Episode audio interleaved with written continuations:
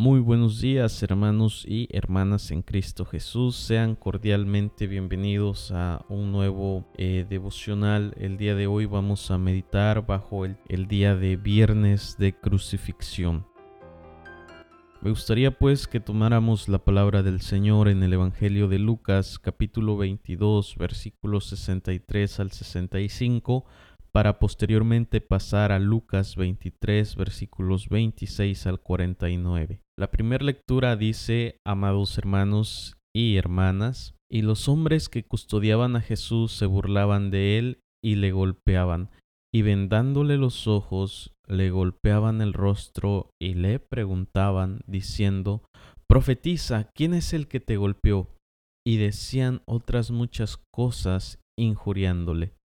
Lucas 23, 26 al 49. Y llevándole tomaron a cierto Simón de Sirene, que venía del campo, y le pusieron encima la cruz para que la llevase tras Jesús. Y le seguía gran multitud del pueblo y de mujeres que lloraban y hacían lamentación por él.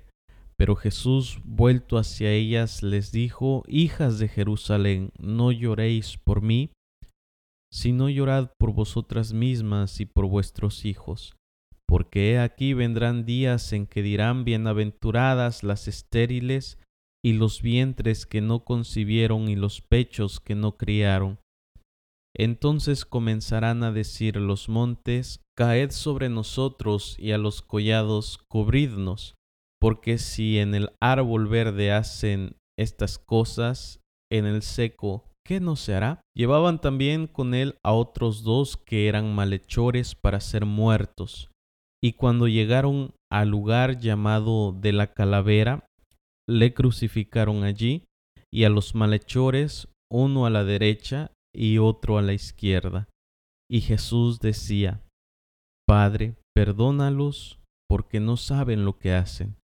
Y repartieron entre sí sus vestidos echando suertes. Y el pueblo estaba mirando y aun los gobernantes se burlaban de él diciendo, a otro salvó, sálvese a sí mismo, si este es el Cristo, el escogido de Dios. Los soldados también les carnecían, acercándose y presentándole vinagre y diciendo, si tú eres el rey de los judíos, sálvate a ti mismo. Había también sobre él un título escrito con letras griegas, latinas y hebreas, Este es el rey de los judíos y uno de los malhechores que estaban colgados le injuriaba diciendo, Si tú eres el Cristo, sálvate a ti mismo y a nosotros. Respondiendo el otro le reprendió diciendo, ¿Ni aún temes tú a Dios estando en la misma condenación?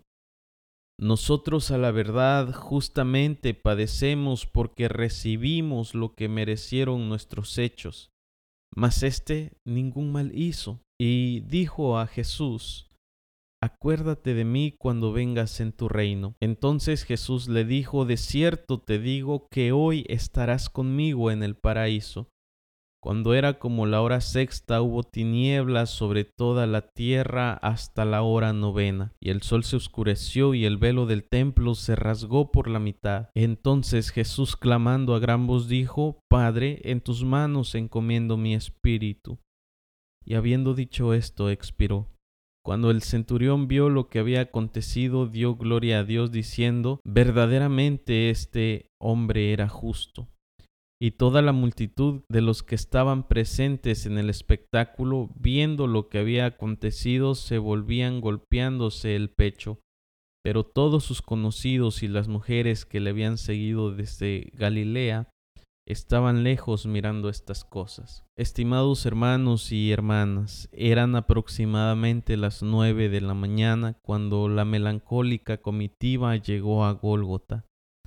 Esta comitiva comenzaron los preparativos más melancólicos aún de la crucifixión. Hay que admitir que este castigo fue inventado para hacer la muerte tan penosa y prolongada como el poder de la resistencia humana. Primero, se plantaba la madera en el suelo.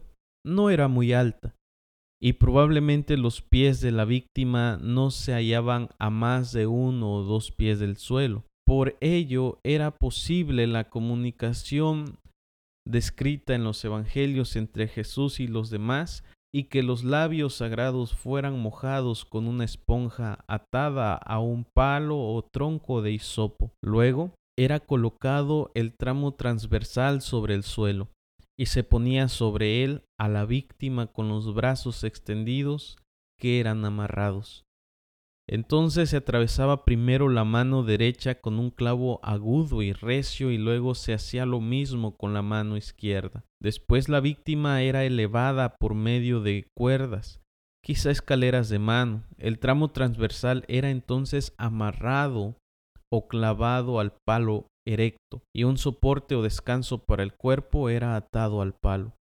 Finalmente eran extendidos los pies o bien se clavaba un clavo en cada uno o un gran clavo a través de los dos y el crucificado podía quedar allí colgando horas enteras, quizás días, en medio de un sufrimiento y angustia indescriptible hasta que perdía el conocimiento. Había una práctica misericordiosa judaica que consistía el dar a aquellos que eran llevados a la ejecución un trago de vino fuerte mezclado con mirra para amortiguar el estado de conciencia.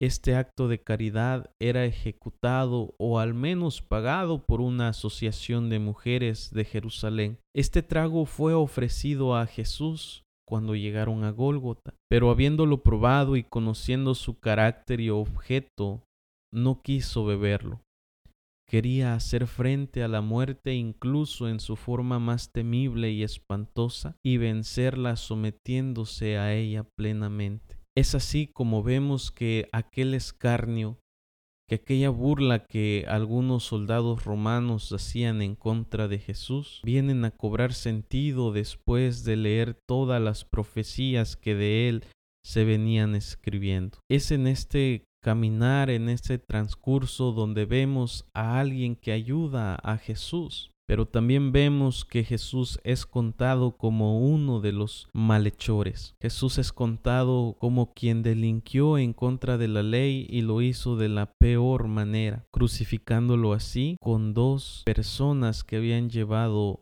un estilo de vida nada grato ante la sociedad. Uno reconoció quién era Jesús y otro tan solamente se burlaba. En este día, estimados hermanos, es ese día que recordamos la crucifixión de nuestro Señor Jesucristo. Más tarde, Jesús es sepultado. Lucas capítulo 23 versículos 50 al 56 dice, Había un varón llamado José de Arimatea, ciudad de Judea, el cual era miembro del concilio, varón bueno y justo este que también esperaba el reino de Dios y no había consentido en el acuerdo ni en los hechos de ellos, fue a Pilato y pidió el cuerpo de Jesús.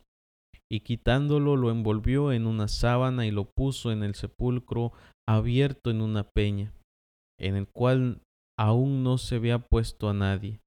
Era día de la preparación y estaba para comenzar el día de reposo. Las mujeres que habían venido con él desde Galilea siguieron también y vieron el sepulcro y cómo fue puesto su cuerpo. Y vueltas prepararon especias aromáticas y ungüentos y descansaron el día de reposo conforme al mandamiento. Esto recordando que el día de reposo comenzaba ya a las seis de la tarde del día de hoy viernes.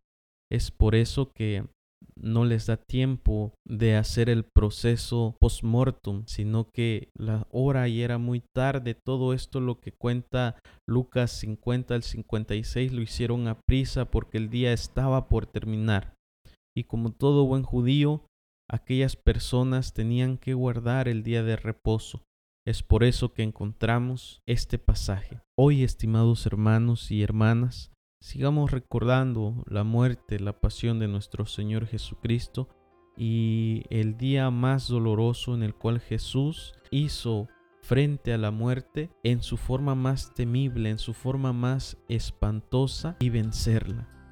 Confiemos, estimados hermanos, en la palabra del Señor y sigamos meditando a través de ella. Que el Señor te bendiga. Hasta pronto.